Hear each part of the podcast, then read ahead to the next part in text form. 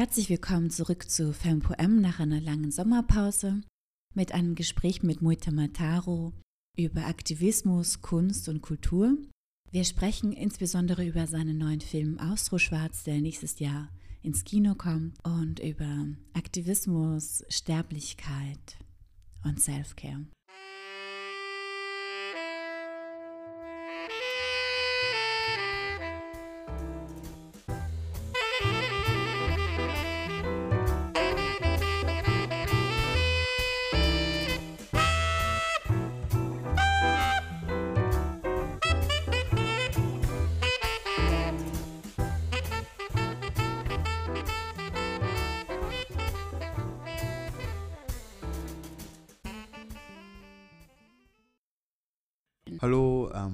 Heiße Muita Mataro. Meine Pronomen sind er, ihn und ich bin Kunst- und Kulturschaffender in Österreich und habe, ich wollte sagen, ja, ich wollte ich wollt einen Poeten oder einen, einen Philosophen, beziehungsweise, was war das? Irgendeinen Menschen, den ich einmal gehört habe beim Podcast und er meinte, dass man statt Migrationshintergrund kann man auch sagen, Mensch mit internationaler Geschichte. Das klingt viel cooler. das wollte ich so elegant sagen, aber wurscht. Genau, das, das bin ich. Und in welchem Bereich der Kunst und Kultur schaffst du? Begonnen hat alles so in im Kunstbereich mit der Musik. Ich habe mit 17 in der Schule noch äh, meine Band gegründet, Ed Pavillon. Und das war so so die, so, der, so die erste Berührung halt, ähm, sich mit der Kunst zu befassen im, im Rahmen von, wie man ein Lied komponiert, wie man das dann aufnimmt, bis zu Fotos machen und äh, Musikvideos und sich überlegen, wie man sich äh, bei einer Bühne anzieht und was man sagt. Das war so der erste Berührungspunkt, weil ich so, ah, okay, ist interesting Bereich. Und dann habe ich mich dann ähm, anschließend mich auch mehr auch so im Kulturbereich orientiert. Auch so aus einer Not heraus, weil die Musik jetzt mir nicht meine Miete zahlt. Somit musste ich irgendwie schauen, wie ich noch anderweitig ein Geld rankomme. Und habe dann äh, begonnen, äh, bei einem Kunstverein zu arbeiten ähm, namens Fahn. Ähm, die, einer der Mitbegründerinnen ist die Ute Bohnwinkler Burkhardt. Genau, und das war so, doch so der Erstbildungspunkt, so wie man Kulturevents veranstaltet. Und es war damals halt eher mit der bildenden Kunst zu tun. Das waren so, so ein bisschen versucht, kurz zusammengefasst zu erzählen. Ja, und, und jetzt, so dann der, der neue Kunstbereich, wo ich mich jetzt so tummle, ist der Filmbereich. Wo ich mir gedacht habe, vor zwei Jahren, lass uns doch einen Film machen. In einem anderen Interview habe ich gehört, dass du gesagt hast, dass dir deine Sterblichkeit bewusst ist. Ah ja. Seit wann lebst du danach? Beziehungsweise war das so eine bewusste Entscheidung, so okay, ich, ich versuche jetzt alles, also so viel zu machen? Ich finde das Thema Tod halt sehr spannend, vor allem in unserem Alter. Ich sage unserem Alter halt so von, ja, so von 18 bis 40 oder so oder, oder 18 bis 35. Ich denke mal so, wie naiv kann man irgendwie sein als Mensch, dass man glaubt, so, ja, okay, jetzt spare ich für ein Haus oder keine Ahnung, du weißt ja gar nicht einmal, wie lange du leben kannst und wirst. So kann sein, dass du jetzt so alles erlebt hast und morgen bist du weg. Und ich glaube, dass auch so jetzt auch so Todesfälle bei meinem Vater halt, dass seine zwei Brüder innerhalb einem Jahr von uns gegangen sind, das war schon ein sehr prägendes Erlebnis, wo ich mir noch einmal gedacht habe, okay, ja, das, das Leben ist eigentlich schon sehr unberechenbar. Ich habe beim ORF habe ich ein, ein, Praktikum gemacht und dann gibt es ja beim ORF ja ein wunderschönes Archiv, wo du so viele Interviews dir anschauen kannst von, von damals. Und dann bin ich so drauf gekommen, wo ich gemeint habe, oh fuck, diese Interviews, die die Leute gegeben haben, die haben sowas, die haben so schöne Sachen gesagt, die so bedeutend sind, wo, wo Menschen jetzt noch ähm, daraus zitieren oder, oder, da, oder davon sich inspirieren lassen. Und, und, und ich habe mir dann gedacht, dann so im, im, in meinem Sein, dass es einfach sehr, sehr wichtig ist, einfach ehrlich zu sein und, und, und einfach das zu sagen, was man sich denkt, weil so, ich habe einfach, ich habe mir gedacht, okay, das ist so, ich bin so ein Teil von dem Ganzen so und ich kann halt so einen Beitrag irgendwie geben, jetzt in, meinem, in meiner Berufung halt in der Kunst. Und das ist irgendwie schön und cool und, und ich versuche irgendwie das Beste daraus zu geben, dass, dass, dass, die, dass die Generation nachher halt sich inspirieren können und sagen, ah, okay, ja, der, der, der Mutter in den 2010er Jahren, der hat das und das gesagt, ah, vielleicht können wir uns irgendwie von uns von da was, was irgendwie ähm, abschneiden. Ja, irgendwie, irgendwie so. Ähm, es ist ein sehr großes Thema halt, Sterblichkeit voll. Und ich denke mal so, letzten Endes versuche ich irgendwie, gerade im Kunstbereich einfach, mich in vielen Kunstbereichen mich zu tummeln so, und so Sachen probieren. So, jetzt mache ich Film, vielleicht mache ich das nächste Mal Theater. Mal schauen. Seit wann bist du aktivistisch tätig? Das ist eine sehr große Frage. Ich glaube, dass, dass, dass ich habe jetzt nie so meine Tätigkeit am Anfang als aktivistisch per se gesehen. Es, es war für mich halt sehr selbstverständlich in der Öffentlichkeit, sich gegen Ungerechtigkeit zu äußern und gegen Diskriminierung. Und so hat sich das Ganze irgendwie aufgebaut. Ich habe dann irgendwie dann auch, ich glaube so mit 24, 25 auch bewusst mehr Kontakt gesucht in der, in der schwarzen Community in Wien. Und aus dem hat sich dann eben auch der Verein entwickelt, ADOE, ähm, Afrikanische Diaspora Österreich, wo ich halt am Anfang halt mitgewirkt habe und mitorganisiert habe. Also noch ganz kurz, bei ADOE geht es halt darum, dass man monatliche Stammtische organisiert für Österreicherinnen mit afrikanischen Wurzeln halt. Das ist so ähm, das Thema. Und da war ich halt am Anfang halt dabei und habe mitorganisiert im, im Orga-Team und habe auch irgendwie auch die, habe auch irgendwie gesagt, so hey, wir sollten noch einmal einen Social Media Account irgendwie machen, damit mehr Leute irgendwie davon mitbekommen, was da gerade was da gerade passiert in Wien. Und dann hat sich das dann irgendwie dann so entwickelt, dass äh, es dann geheißen hat, Mutter, der Aktivist. Aber ich bin jetzt nicht so ein Aktivist äh, wie jetzt ein Bilderbuch, wo, jetzt, wo ich jetzt irgendwie ähm, Vorträge halte oder auf der Straße gehe. Ich tue es halt so in meinem möglichen Rahmen, dass ich halt, ja, also eben in, in Interviews halt äh, mich darüber äußere oder halt beim Film oder halt damals bei Adoe, wo ich einfach so mit, mitgewirkt habe. Ähm.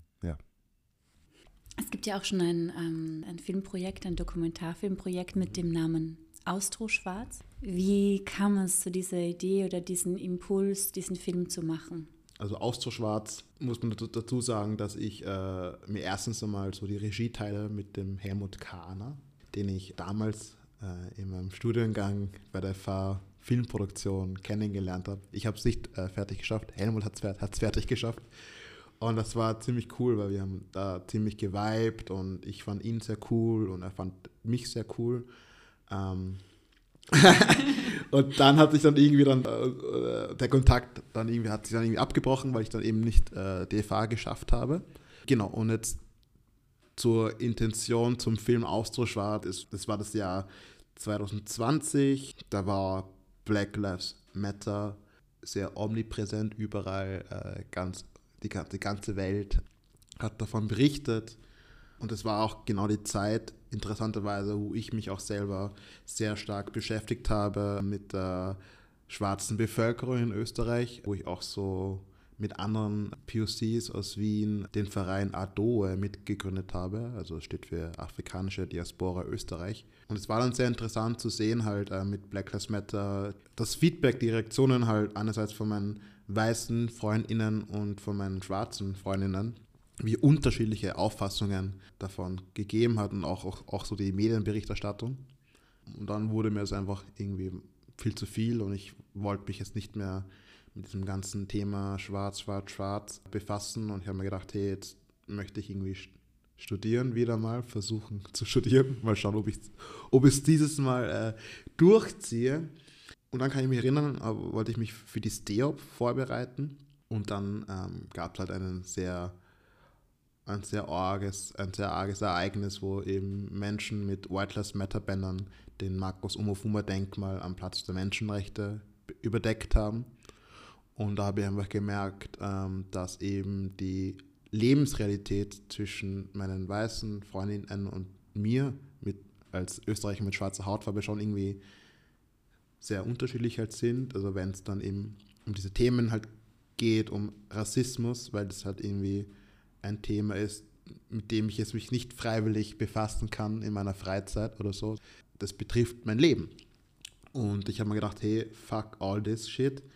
Ich möchte ähm, einen Film machen, wo ich eben als schwarzer Österreicher involviert bin im Drehbuch, in der Regie, in allen Belangen, um halt eine authentische Geschichte zu erzählen über mein Leben in Österreich unter anderem und wo ich mit anderen schwarzen ÖsterreicherInnen über deren Leben rede und sie befrage, wie sie zu Österreich stehen, zu ihrer Identität.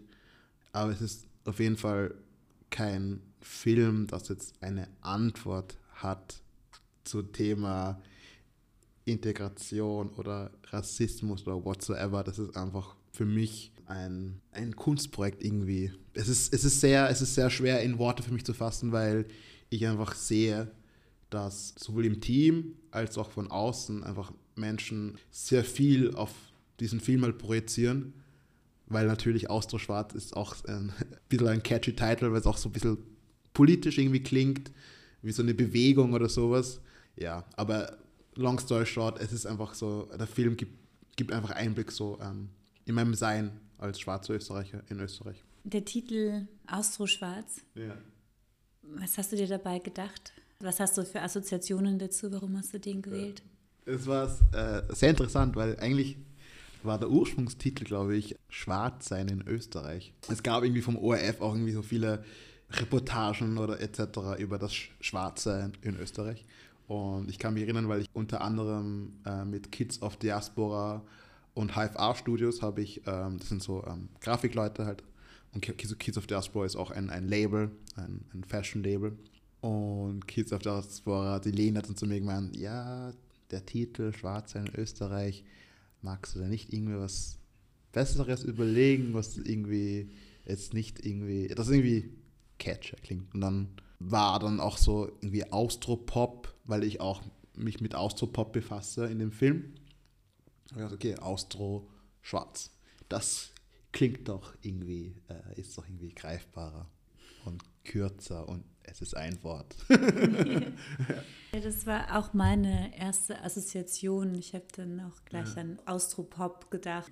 Ähm, ja, also themenmäßig ist es recht schwer, das äh, kurz zusammenzufassen, aber im Prinzip ist der Film halt so in mehreren Kategorien aufgeteilt. Ähm, wir haben einerseits so diese typische Interviewplattform, wo ich halt ähm, schwarze ÖsterreicherInnen halt ähm, interviewe äh, in ihren Jobs, in ihrer Lebensrealität. Dann gibt es auch so persönlichen Einblick, das ich quasi eingebaut habe äh, über, eine, über einen Cam Recorder, wo ich mich einfach so begleite, ähm, mich selbst begleite ähm, in meinem Leben und ich verschiedene Momente versuche irgendwie ähm, auf, festzuhalten, auch offen und klar auch äh, kommuniziere, was der Film mit mir tut, etc. Ähm, weil wir auch unbedingt äh, eine sehr persönliche, ein sehr persönlichen Element einbauen wollten in den Film, um mehr eine Beziehung aufzubauen zwischen den Zuseherinnen und mich als Protagonisten. Dann gibt es auch noch ähm, fiktionale Szenen, wo ich komplexere Themen schauspiel und noch einmal meine Gedankenwelt und was ich mir einfach so mir einbilde in meiner Fantasie, das auch irgendwie auch auszuleben im Film. Und letzte Kategorie ist halt so äh, vom Helmut eher ausgegangen, äh, Animation, wo wir auch bestimmte Szenen animationstechnisch erzählen wollen. Und man sieht dann quasi auch so, auch während ich darüber spreche, es ist eigentlich ein sehr ambitioniertes Filmprojekt, weil einfach u viele ähm, Stilmittel äh, eingebunden sind. Das ist auch, glaube ich, auch von uns aus gesehen auch so ähm, eine Methode, um jetzt nicht den Leuten das zu geben, was sie sich irgendwie erwarten, weil wir wollen eher, wir wollen eher quasi einen Einblick gewähren in, also aus der Sicht eines schwarzen Österreichers, also mich in dem, in dem Beispiel, der versucht irgendwie eine Antwort zu finden zu seiner Nicht-Zugehörigkeit, Zugehörigkeit als Österreicher, was es überhaupt ist, ob, ist es überhaupt noch legitim, dass man sich zu einer Nation ähm, beruht, bezieht, gibt es nicht irgendwie was, was, was Wichtigeres als das so? Und für mich habe ich auch so die Antwort gefunden, dass es halt eben auch die Kunst per se halt ist, so, weil ich mir quasi da äh, meine Welt so bauen kann, wie ich sie gerne haben möchte. was ist dein Ideal, was dieser Film bei den ZuseherInnen in Bewegung setzt? Also meine, meine, meine Wunschvorstellung ist die, dass sich, dass sich die Menschen empört fühlen. empört in, in dem Sinne, weil, wie gesagt, also es ist auch so nicht weird, aber halt wir haben halt den Film auch schon sehr früh angekündigt, dass er kommt und haben es auch, oder ich habe viele Interviews auch gegeben für den Film, obwohl wir nicht einmal wissen, wie der Film dann quasi letzten, letzten Endes sein wird. Und ich glaube, dass auch viele Menschen, die jetzt auch gerade uns mitverfolgen in dem Prozess, dass so alle, auch im Team, dass alle so eine Erwartung haben. Und ich glaube, die Erwartung letzten Endes wird äh, nicht passieren. Also man glaubt, ich glaube halt, dass ähm, mit, wo ich gemeint habe, ich möchte, ich wünschte mir, dass die Leute sich empört fühlen, dass ich dadurch, dass der Film einfach eine, ein, einen Diskurs anregen sollte. Und vor allen Dingen ähm, ist es mir voll wichtig, dass vor allem äh, BPOCs, äh, schwarze ÖsterreicherInnen oder generell die, äh, schwarze Menschen sich denken, so hey, das, was er erzählt, oder was ich erzähle, das hat nichts mit ihrer Lebensrealität zu tun. Ich möchte selber einen Film machen und über meine Geschichte erzählen ähm, weil that's all about, finde ich. Ähm, ich finde, ähm, das, was ich erzähle, ist ja nur aus meiner Sicht so. Ich kann das nur das erzählen, was ich fühle quasi. Und das, das Orga, das, das, das Ärgste bei der ganzen Geschichte ist halt die, dass ich halt nicht einmal eine Filmausbildung habe. Ich war so irgendwie so ein frecher Junge, dass ich dachte, okay, ich mache jetzt einen Film, obwohl ich keine Ahnung habe, wie ich einen Film mache. Und das soll eben auch die Leute irgendwie ermutigen, sagen so, hey, wartet nicht darauf, dass irgendwer zu euch kommt und, und dann über euch einen Film macht, sondern versucht selber in euren Kapazitäten, also mit, mit ihr meine ich halt vor allem schwarze Menschen, dass sie den Mut haben und sich inspiriert, inspiriert fühlen, weil viele Filme, die es jetzt gibt, die sich mit POC-Themen befassen, werden jetzt nicht unbedingt von schwarzen Menschen erzählt. Und das finde ich halt blöd und nicht authentisch, weil man immer nur aus einer, also als weiße Person äh, hat, hat, hat man jetzt nur so die eine Lupe auf etwas oder man hat eine gewisse Erwartungshaltung. Und das finde ich irgendwie schade, wenn die Person, die quasi porträtiert wird, nicht damit die Gelegenheit hat, zu überlegen, was sie zeigen möchte. Das ist so die Antwort zu deiner Frage. Ich habe ähm, gelesen, dass du sagst, äh, dieser Film soll nicht über Rassismus handeln mhm. oder Opfer sein, sondern ein Film über Empowerment mhm. und sehr positive Gefühle schaffen. Mhm. Ähm, was bedeutet Empowerment für dich? Als wir begonnen haben, diesen Text halt zu schreiben, diesen Pressetext, das war, glaube ich, noch gleich gerade am Anfang, als wir den Film begonnen haben, das war eben eine, so, eine, so eine Momentaufnahme von diesem Affekt, wo ich gemeint habe, ich möchte einen Film machen. So. Also das kann man sich irgendwie so vorstellen, wie wenn man als Kind oder whatever oder als Erwachsener eine gewisse Erwartung, eine gewisse Erwartung irgendwie bringt in seinem Alltag, das nicht ähm, passiert und man einfach voll angepisst ist, sagt so, ah, was soll die Scheiße, jetzt habe ich nicht äh, meinen Kakao bekommen, sondern was anderes und jetzt, jetzt sorge ich dafür, dass, I don't know, irgendwie, scheiße, ich habe das irgendwie schwer, ähm, kann es irgendwie schwer in Worte fassen. Ähm, es war so ein, so ein, okay, die, die Situation in Österreich ist für mich gerade so scheiße. Leute mit, kommen mit White Lives Matter Bannern daher und, und, und überdecken den Markus Mofumo Platz und ich war so, ganz ehrlich, ich scheiß auf alles, so was, was ich bis jetzt erlebt habe, weil eben in Schulen, wenn man dann irgendwie in, in den Kino, wenn man als Klasse in den Kinos geht, österreichische Filme irgendwie erzählen über schwarze Menschen, geht es immer um Rassismus etc. Dann habe ich mir gedacht, hey, ich möchte einmal einen Film machen, wo es jetzt nicht per se um das geht, was natürlich voll schwer ist, weil das natürlich ein sehr großer Teil davon ist. Aber ich, ich merke es auch, auch so beim Sichten und auch, und, auch, und auch im Gespräch mit der Produktion etc., dass die Produktion auch immer mich erinnert, so hey, wir wollen jetzt keinen Film machen über Rassismus, was ich auch selber gesagt habe, aber es ist einfach urschwer. Aber was ich endlich mehr machen möchte, ist einfach so eine, einfach eine authentische Geschichte zu erzählen, wo natürlich ein Teil Rassismus ist, aber der, Groß, der größte Teil geht es eher schon um eine Suche, Suche der Zugehörigkeit, Such, die Suche nach Heimat, was es für mich bedeutet, was es für andere Leute bedeutet. Ähm, aber mal schauen.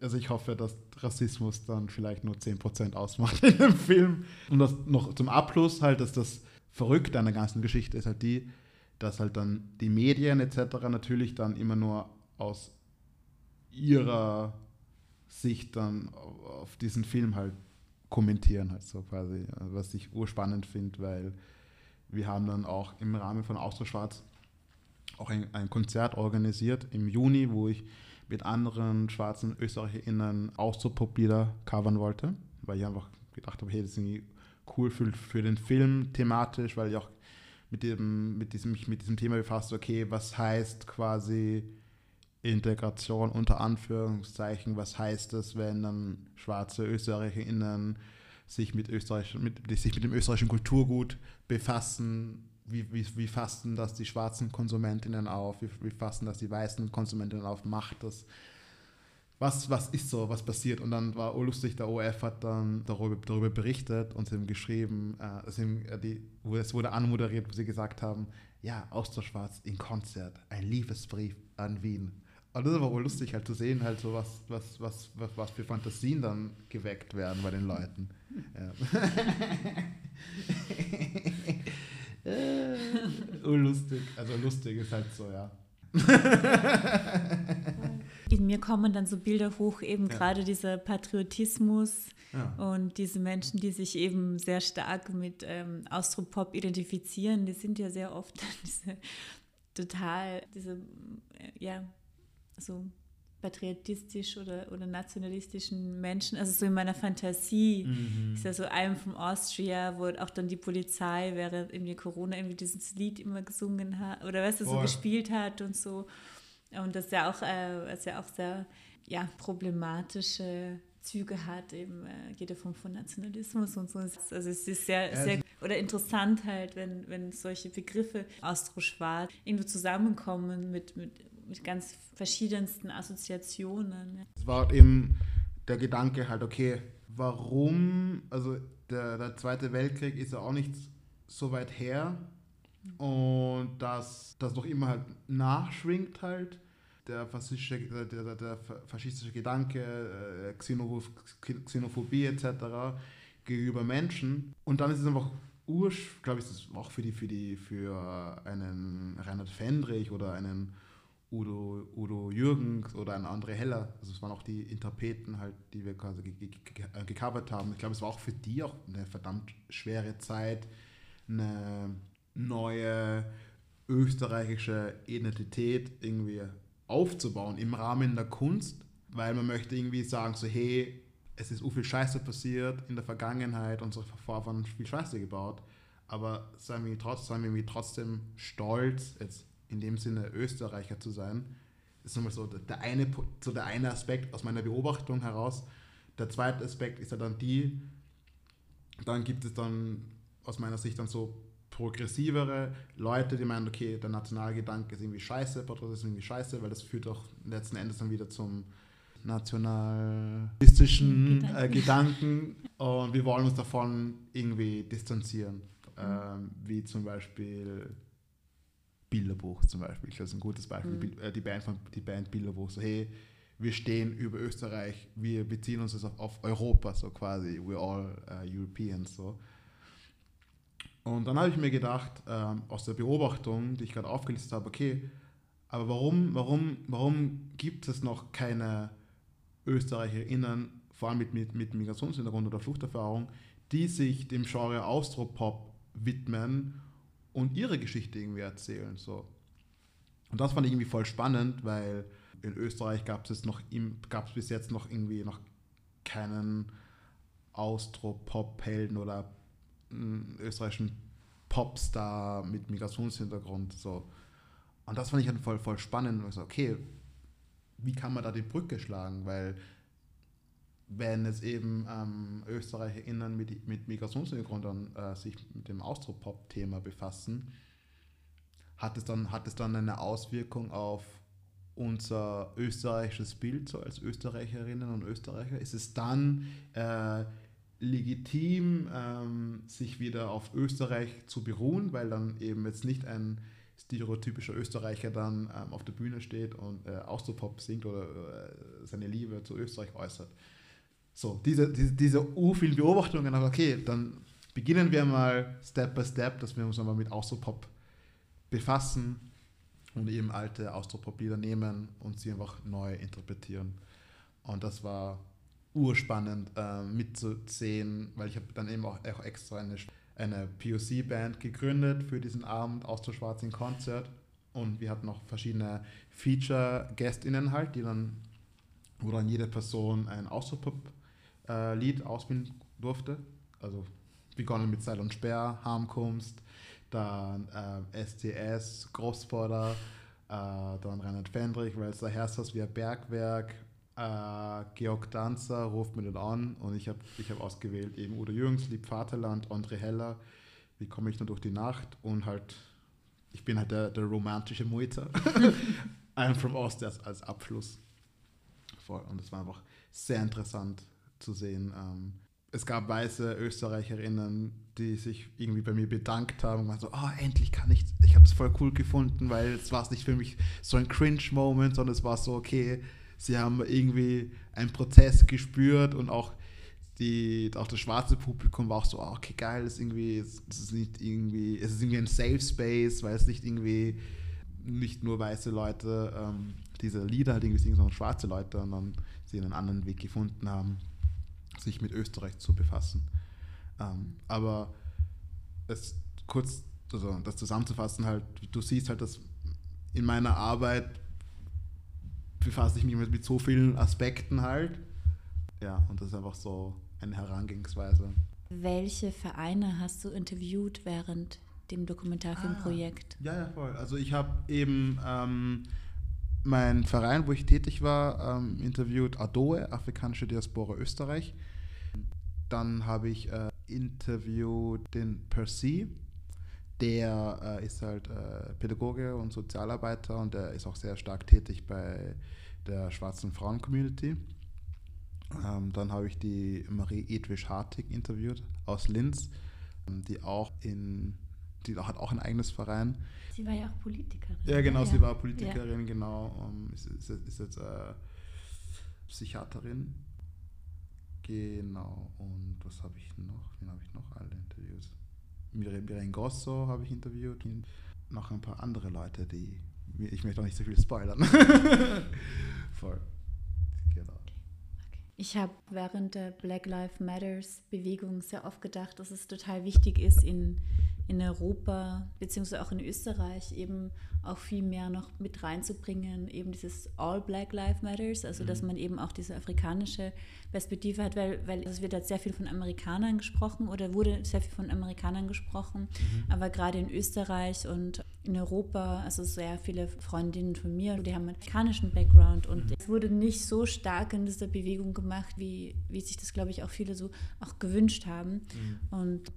Dass ja gerade in Europa eben einfach eine ganz andere Geschichte auch da ist. Es ist auch voll ja. spannend, also ich habe auch erzählt, dass ich ähm, im 2020 ähm, quasi Teil diesen Verein mitgegründet habe, ADOE, Afrikanische Diaspora Österreich. Und da waren zum Teil halt eben schwarze ÖsterreicherInnen, die eben in Österreich geboren sind oder wo, geboren sind und halt auch Menschen aus Afrika, die nach Österreich gezogen sind. Und das war einfach auch so spannend zu sehen, mit welchen Themen sich halt POCs befassen. In meinem Thema geht es nicht so primär um, um Afrika per se, sondern ich denke, okay, was ist so meine Position im 21. Jahrhundert so quasi. Ich durch die, Global, durch die Globalisierung, durch, das, dass sich viele Kulturen halt sich vermischen, man nicht mehr einordnen kann, okay, woher kommt jetzt das, etc., ist es halt für mich halt so die Aufgabe in meiner Arbeit, okay, wie kann ich das, wie kann ich, wie kann ich mich neu definieren. Und dann gibt es wieder, gibt's, andere äh, POCs, die dann einen sehr starken Bezug haben mit einem afrikanischen Land. So. Und das meine ich halt auch so, so mit dem Film für auch bei Austauschschwarz. So, es, ist, also es ist halt so, ich kann nur, nur so meine Sicht erzählen und äh, ja, und ich bin nur abgeschweift. Aber äh, du hast gesagt, dass ja. deine Eltern sind aus Tansania. Genau. Also warst du in Tansania oder hast du in Bezug auch zu deiner Familie? Ich weiß nicht, ob das eine zu persönliche Frage ja, ist und so. Ja, voll. Also meine Eltern sind aus Tansania. Ähm, man muss auch dazu sagen, dass die afrikanischen Länder, die man jetzt so kennt, die sind ja auch so ähm, aus Europa halt leider ähm, im 18. Jahrhundert halt, äh, oder was im 17. Jahrhundert, 1800, wo dann quasi der afrikanische Kontinent einfach so geteilt worden ist in Kenia oder in Tansania und in, und in Nigeria etc. Ich wollte damit sagen, dass meine, dass meine beiden Eltern halt ähm, aus verschiedenen Stämmen kommen, halt so mein Papa aus, aus dem Stamm der Kurier und meine Mama aus dem Stamm der Wachaga. Und die haben auch untereinander halt komplett andere Werte und Mentalitäten. Und ja, und ich war halt eben auch, ähm, als ich klein war, fast jeden Sommer halt in Tansania. Und jetzt im höheren Alter schaffe ich es halt wahrscheinlich so jedes zweite, dritte Jahr halt abhängig von meinen finanziellen Kapazitäten. Und das war halt urspannend halt so, ähm, warum ich das auch erwähnt habe mit den Stämmen halt, weil ich auch als Kind damit konfrontiert bin, okay, dein Papa ist aus diesem Stamm, deine Mama ist aus diesem Stamm, na, zu welchem Stamm gehörst du denn? Okay. Und dann war ich so, okay Leute, was geht ab? So in Österreich werde ich so konfrontiert, ob ich mich zu Tansania zugehörig fühle oder, oder zu Österreich. Und jetzt bin ich in Tansania und jetzt werde ich noch einmal gefragt, zu welchem Stamm ich mich zugehörig fühle. Ähm, somit war das halt voll spannend ähm, und bin auch sehr dankbar, dass ich auch zwei Elternteile habe, die eben aus Tansania kommen, womit ich mich auch mehr mit meiner Herkunft befassen durfte und es hat mich auch und hat mir auch gezeigt, dass diese Zugehörigkeit auf ein Land oder sowas für mich eigentlich gar keine Rolle spielt, weil man als Mensch, finde ich, ständig konfrontiert ist. Oder bei mir jetzt in meiner Geschichte wurde ich irgendwie ständig konfrontiert, dass ich mich immer entscheiden musste, so wer ich bin, wo ich mich zugehörig fühle und von dem möchte ich mich halt voll, also da versuche ich mich irgendwie voll zu distanzieren und sage, okay, wisst ihr was, so eure Werte beruhen auf Geschichten, also mache ich jetzt mache ich jetzt so meine eigene, meine eigene Geschichte und beruhe mich auf meine eigene Geschichte. So. Mhm. Ja. Und meine Geschichte ist in dem Fall halt eben die Kunst. Ja, ist voll spannend. Ich habe 2019 als ich in Ghana war, mit einer, mit einer Freundin aus Tansania einen Film gemacht, der ist einfach so entstanden. und ähm, es war ein Dokumentarfilm, wo wir uns einfach beide interviewt haben die ganze Zeit und wo wir dann über unsere Kindheit und Jugend gesprochen haben und über unser Leben, unsere Familie. Und es war total spannend, weil es ging einfach sehr stark um Sexismus und eben wie wie ähnlich unsere Lebenserfahrungen ähm, in Bezug auf Sexismus waren. Also, mhm. wo wir wirklich genau die gleichen Sätze gehört haben, wie, ja, eine, also du kriegst mein Auto nicht, es soll, es soll, ja. es soll halt jetzt der Mann Auto fahren. Ähm, und das ist also so dieses, ähm, ja, wie, wie stark und, und äh, übergreifend irgendwie auch so diese sexistischen Strukturen sind. Das war total spannend. Ähm, dass wir da so gemerkt haben, wow, wir haben wirklich die gleichen Sätze gehört. ja, es war, war spannend. Wir haben ja so, wir haben uns ja auch kenn oder wieder gesehen bei äh, Alok Menon. Ja, und, und ich ähm, finde das ja auch total spannend, darüber auch nachzudenken, wie Binaritäten entstanden sind. Also ähm, Gender-Binaritäten zum Beispiel oder halt äh, Binaritäten von, Geschle von Geschlechtern. Mhm. Und ich habe so ein Buch mal gelesen vor ein paar Monaten, da ging es über äh, also so über Yoruba und wo es einfach diese Hierarchisierung aufgrund von des Geschlechtes nicht gab, sondern aufgrund des Alters. Also so, mm. dass es eben kein Wort gibt für Sohn oder für Tochter und so weiter und natürlich auch in ganz vielen, also jetzt, ich kenne jetzt nur von Westafrika oder so, aber da gibt es ja viele, mhm. also viele Sprachen, in denen es einfach keine ähm, He und She gibt.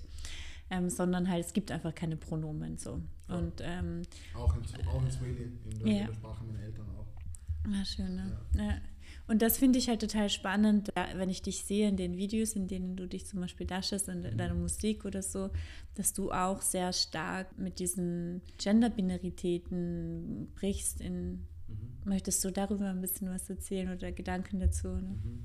Ja, das hat sich ähm, eher so unbewusst bewusst halt irgendwie entwickelt, weil ähm, für mich war so äh, im Band-Kosmos einer meiner prägenden Momente war halt, als ich halt Tokyo entdeckt habe auf MTV. 2003 war das, glaube ich. Oder war ich. Da war ich 10 oder war es 2005? I don't know, müssen, müssen, müssen wir auschecken. Ich war auf jeden Fall noch sehr jung. Und hab halt. du drei? Was na, na, 2003? 2005, da war ich 10. 10, okay. 10 oder 12. Ja. Ähm, Bestimmt. da war ich drei. Ja, ja, ich bin eigentlich sehr jung. Und auf jeden Fall ähm, hat mich das voll fasziniert, halt. Ähm, diesen Frontmann halt zu sehen, wo ich ihn nicht gleich zuordnen konnte. Ich dachte zuerst, es wäre eine Mädelsband. Und dann habe ich dann mir Interviews angeschaut und so und dann gesagt, ah, das sind ja, das sind ja Jungs. Und ich dachte, ah, urcool, das, das heißt, ah, man kann einfach so sein. Und es war urwitzig zu beobachten, halt meine männlichen Freunde waren so, ah, die sind voll, also die, eben haben halt äh, schwul als, als Schimpfwort äh, genommen und meinen, ah, das sind irgendwie schwul das ist irgendwie blöd, weil das sind eigentlich Jungs, aber die ziehen sich an wie Mädchen. Da, da, da. Und es war für mich, dieser, dieser, dieser, dieser Gedanke war gar nicht in meinem Kopf. Ich war so, ich finde das einfach voll cool. Ah, okay, ich als, ich als Mann und Anführungszeichen kann mich auch so und so kleiden oder mich so und so schminken. Genau, und, ähm, ist auch urinteressant auch zu beobachten bei Ed Pavilion, bei meiner Band, die, die Musikvideos halt so, wie sie sich halt irgendwie weiter und weiter entwickeln. Halt so am Anfang, da war ich, glaube ich, bei Lions war ich, glaube ich, 23, 22, da war ich noch schon noch sehr in meiner, in diesem stereotypischen Mann-Ding halt so. Und dann mit dem Musikvideo von ähm, Believers habe ich dann begonnen, auch einen Ohrring zu tragen oder, oder mich mit äh, Glitzer ähm, äh, zu bestäuben. Und dann kam halt dann so Move On, wo ich dann auf einmal so einen crazy Haarschnitt hatte mit einem, mit einem Rock und so weiter.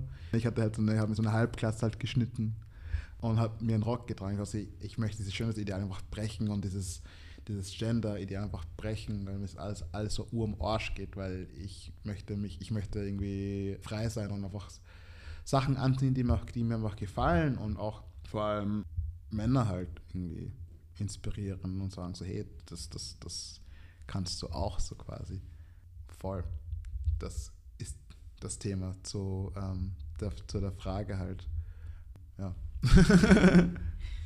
ja, weil eben so ja Gender ja so ein koloniales Erbe ist und eben sehr viel Schaden bereitet. Und ich glaube, dass sehr viele Leute das gar nicht so begreifen, wie tief, tiefgreifend eben diese Manipulation oder die stärkste Form der Manipulation ist Wiederholung. Und wenn man halt sein ganzes Leben lang hört, irgendwie so, ja, Männer tragen das, Frauen tragen das. Mhm. Und es gibt halt Männer und Frauen und Frauen sind so und Männer sind so. Mhm. Also, dass das halt alles, ähm, ja, konstruiert ist. Ja. Absolut. Und ich finde es auch sehr, sehr ähm, radikal, weil, weil ähm, du als Kind, wenn du irgendwie aufwächst und dich mit, einem, mit deiner Sexualität befasst etc. und mit deinem Aussehen und dann sagt dir so, dass dein Umfeld, okay, aufgrund deines Geschlechts ähm, hast du sich so zu verhalten, musst du dich so kleiden, musst, musst du so lieben.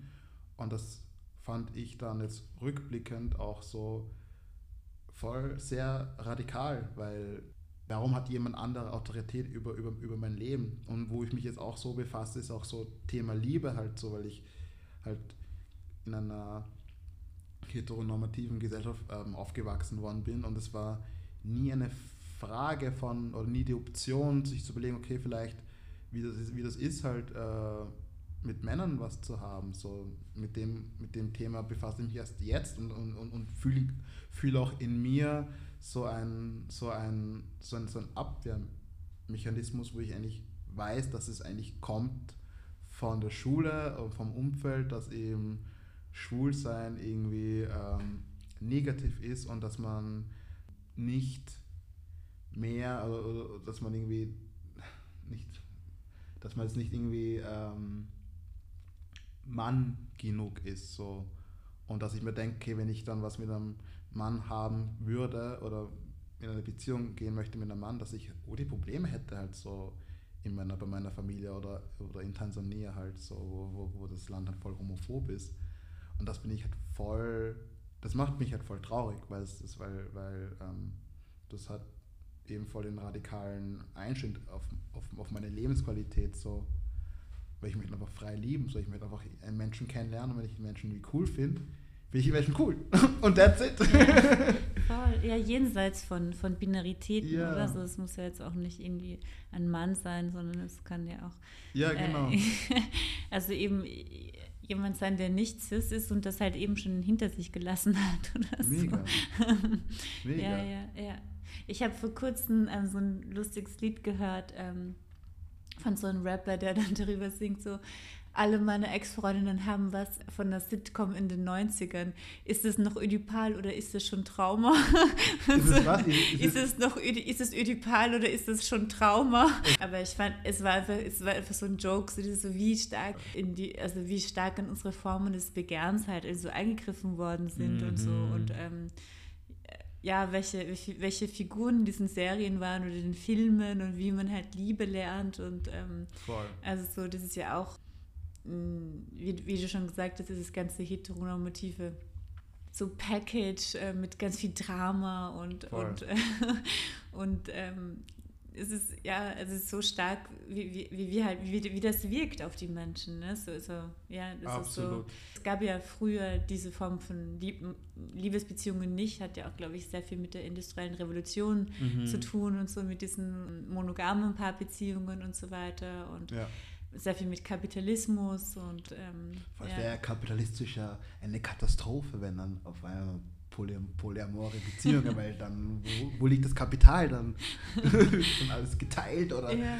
ist es viel einfacher in einer monogamen Beziehung und dann bleibt es quasi bei zwei Menschen und die erben das quasi weiter. Und, dann, und die reproduzieren sich und, und der Staat ist gesichert. Ja, ähm, da kann man eh noch total drüber äh, weiter drüber reden. Wann, oder, Kommt, wann kommt denn der Film raus? Also, wir werden unser Bestes geben, dass wir das Filmprojekt 2023 finalisieren, beenden. Und was dann quasi letzten Endes rauskommt, hängt natürlich dann davon ab, ähm, wie das noch auch ausschaut mit Filmverleih oder Filmfestivals, was da so die Reaktionen sind. Aber wir geben unser Bestes, dass das ganze Austro-Schwarz-Ding mit Ende 2023 abgeschlossen ist und hoffentlich dann der Film 2024 in den Kinos zu sehen sein wird. Aber ja, da wir jetzt nicht voll finanziert sind, hängt es dann doch voll davon ab halt so. Ja. Lange Antwort zu deiner Frage. Also was bedeutet Aktivismus für dich? Also ich glaube, ich glaub, dass Aktivismus halt für jeden Menschen halt anders aufgefasst wird, so auch alleine von der Tätigkeit. Ich bin jetzt nicht jemand, der viele Bücher liest oder sowas im aktivistischen Bereich. Natürlich bekommt man dann langsam in seiner Tätigkeit von anderen Menschen irgendwie mit, so dass noch andere schwarze Personen sich mit dem Thema befasst haben. Also so Schlagwort Bell Hooks oder Toni Morrison und so. Ähm, aber für mich bedeutet Aktivismus halt per se jetzt nur für mich, äh, dass man halt äh, Themen anspricht, die jetzt, also dass man ja Themen anspricht, die jetzt nicht, die, die es nicht so äh, im, im Mainstream-Bereich geschafft haben, äh, dass man darüber redet. Vor allem dass das, das, das Paradoxe halt in der aktivistischen Tätigkeit ist auch die für mich jetzt auch gesehen, dass ich mir denke, okay, keine Ahnung, ich als schwarzer Österreicher erfahre irgendwie aufgrund meiner Hautfarbe Diskriminierung etc. und es muss angesprochen werden, es muss darüber diskutiert werden. Aber, aber parallel gibt es halt POCs in Österreich, die sich damit gar nicht so Gedanken drüber machen und sie ihren Alltag einfach unter Anführungszeichen normal ausleben, bewältigen. Und dann denke ich mir dann so für mich so, okay, tue ich das Ganze irgendwie überdenken? Ist das wirklich so schlimm? Aber ich tue auch gerade irgendwie ausschweifen. Aber ja, für mich bedeutet irgendwie Aktivismus halt das, wenn man irgendwie Unfairness erlebt aufgrund seines Seins, dass man ähm, den Mut hat, darüber zu reden in der Öffentlichkeit und versucht mit anderen Menschen Lösungen zu finden. Du hast gerade Bell Hooks angesprochen. Yeah. Welche Bücher haben dich da am meisten inspiriert? Also eine, eine Freundin von mir hat mir eben ein Buch empfohlen von Bell Hooks, The Will to Change. Das ist ein sehr tolles Buch, weil es war die Zeit, wo ich mich mit meiner Männlichkeit befasst habe, was das irgendwie bedeutet und auch dann so auf das Thema toxische Männlichkeit äh, gestoßen bin und da hat eben eine Freundin von mir gesagt, so hey, da gibt es eine tolle Person, die Bell Hooks, die hat darüber ein Buch geschrieben, eben The Will to Change und das kann ich nur allen Menschen empfehlen. Da erzählt sie halt äh, über toxische Männlichkeit, aber jetzt nicht so auf wissenschaftlich so, sondern äh, vielmehr auf ihre Biografie, Sie erzählt so ihre Beziehung zu ihrem Vater, zu ihrem Bruder, zu ihren Boyfriends und, und, und Ehemännern. Sehr spannend. Voll. Ich musste auch so an äh, Adrian Marie Brown denken, hat ein Buch herausgegeben, das heißt Pleasure Activism. Wie stark ist für dich auch Pleasure mit Aktivismus verbunden? Okay, ähm, wir müssen kurz definieren für uns beide, was wir mit Pleasure meinen. Also was, was meinst du mit Pleasure jetzt in dem Kontext genau? Adrian Marie Brown hat zum Beispiel in ihr Buch geschrieben, If you're happy, it's good for the world. Mm. Kommt eben sehr stark aus einer ja, ähm, queer Black Community und sagt und Aktivist, hat einen sehr aktivistischen Hintergrund und sagt eben, Self-Care und Pleasure ist total wichtig. Mhm. Und dazu gehören alle Formen des sich Guttuns. Mhm. Und es ist, man kann, es ist weit gefasst, der Begriff von. Boah, da, da fallen mir gerade so viele Themen ein in meinem Kopf. Ich glaube, dass das, das Gefährliche auch eben im Aktivismusbereich ist auch das, dass es einfach jeden Tag gefühlt Demos gibt gegen Ungerechtigkeit etc. Und da kann man sich leicht drin verlieren. Und das Ganze ist auch, auch ein, ein, ein, sehr langer Prozess. Politik oder ja, vor allem Politik und halt eben Aktivismus ist. Wird sich jetzt nicht in, also jetzt in, in meiner Lebenszeit, glaube ich, wird es nicht, werden es nicht signifikante Veränderungen passieren in Österreich. Also auch zum Beispiel das Black Voices Volksbegehren hatte jetzt auch nicht ihre 100.000 Stimmen bekommen. Und das hätte mich früher halt sehr frustriert.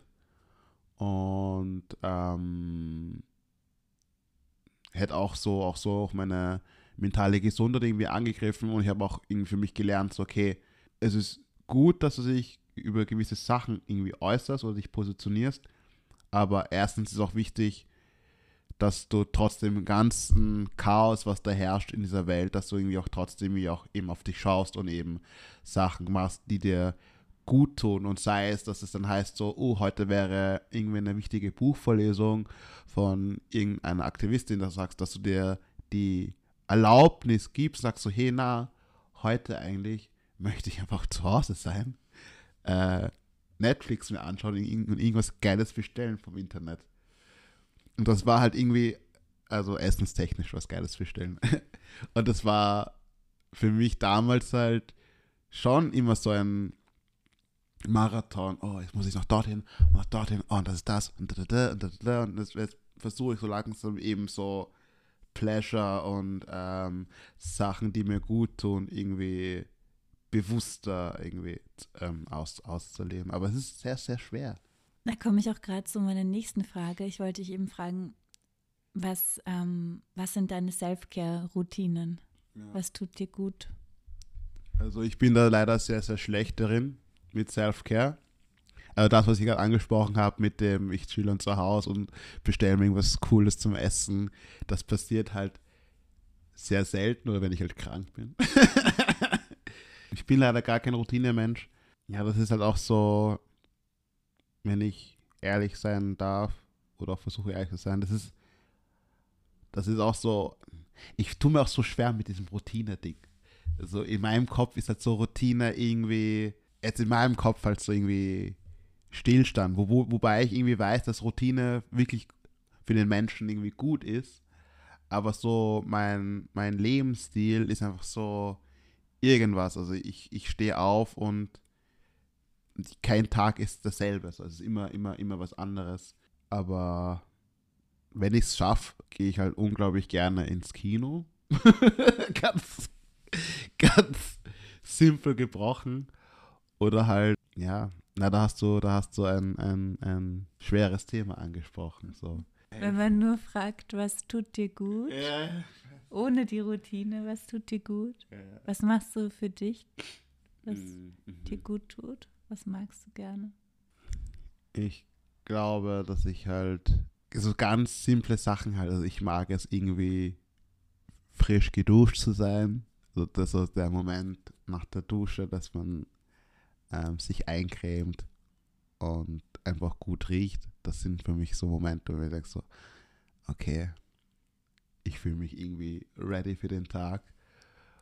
Oder gutes Essen halt, finde ich auch sehr also wenn ich es schaffe, irgendwie an gutes Essen ranzukommen, bin ich auch immer sehr, sehr happy.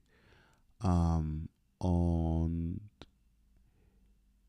auch Zeit zu verbringen halt mit guten Freunden und Freundinnen, weil eben jetzt mit, mittlerweile bin ich so mit meinem Freund in dem Alter, wo einfach so Arbeit und Family Life und Boyfriend, Girlfriend, Relation Life einfach so für alle gerade sehr, sehr wichtig ist und man einfach es sch- schafft, sich selten zu treffen. Und wenn wir es schaffen, finde ich es immer sehr, sehr schön. Genau. Ja, das muss ich halt auch noch so, le so lernen in meinem, in meinem Erwachsenwerden, dass ähm, ich mir Sachen eingestehen sollte und ja, sollte halt, dass eben so Sachen wie, was einem irgendwie gut tut, oder so Routine, dass es halt schon sehr, sehr wichtig ist. Ähm, aber an das arbeite ich gerade bewusst, unbewusst so. Und wo findet man mehr Informationen zu deinem künstlerischen Schaffen? Genau, also ähm, es ist so, also auf meinem Instagram-Account äh, habe ich einen Linktree-Link äh, in meiner Bio hinzugefügt und da habe ich jetzt versucht, alle, alle Geschehnisse aufzulisten. Das ist schön übersichtbar. Ähm, Austroschwarz, den, der Film per se, das Projekt kann man natürlich äh, auf unserer Website ähm, finden, die Infos, also www.austroschwarz.com. Meine Band auch www.pavillon.com und diese, diese, Film, diese Kunstprojekte sind auch auf Instagram zu finden. Äh, danke, Romina. Ja. Also die Frage mit der Routine war schon, oder ist schon eine sehr, sehr äh, schwierige Frage für mich, weil als, als ich in Therapie gegangen bin, also bei mir wurde 2020 oder 21, 2021 wurde halt bei mir äh, bipolar diagnostiziert und dann habe ich halt Therapie genommen etc. Und dann die haben halt zu mir gemeint, ja, dass eben Routine sehr, sehr wichtig sei für mich. Und bin halt voll damit gescheitert, weil ich finde halt, und das ist halt so ein, ein, ein- eine Frage, die mich halt sehr persönlich trifft, weil ich mir einfach denke, fuck, wie schaffen das die anderen irgendwie äh, Routine zu haben und ich nicht so quasi. Und, und gleichzeitig habe ich auch so eine komische allergische Reaktion, wenn ich, wenn ich das Wort Routine höre. Da, sehe ich so, wow, warum? Das ist so, das ergibt für mich irgendwie keinen Sinn, weil wenn ich irgendwie eine Routine mache, dann, also ich stelle es mir so vor, keine vorm Schlafen gehen, da lese ich noch zwei Seiten von einem Buch und trinke einen Tee und sowas und bedanke mich für den Tag. Das ist ein blödes Beispiel, aber dann denke ich mir so, ja, aber wenn, wenn ich jetzt irgendwie unterwegs bin und, und eine coole Person irgendwie treffe und wir sind jetzt irgendwie unterwegs bis, bis, bis zwei in der Früh, dann habe ich ja gar nicht mal die Kraft mehr dafür, das zu tun. Ja, aber das denke ich mir halt mit, mit Routine. Aber ich glaube, Betonung auf Glaube, dass es halt schon irgendwie Sinn macht.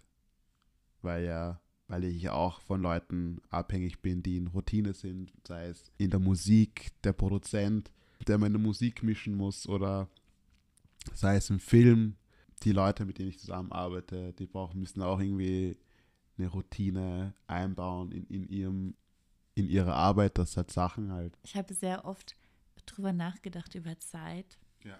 Und da gibt es ja die chronologische Zeit. Ah. Und dann gibt es quasi, also in der Philosophie von der Lösung, so gibt es auch mal so Kronos und Äon.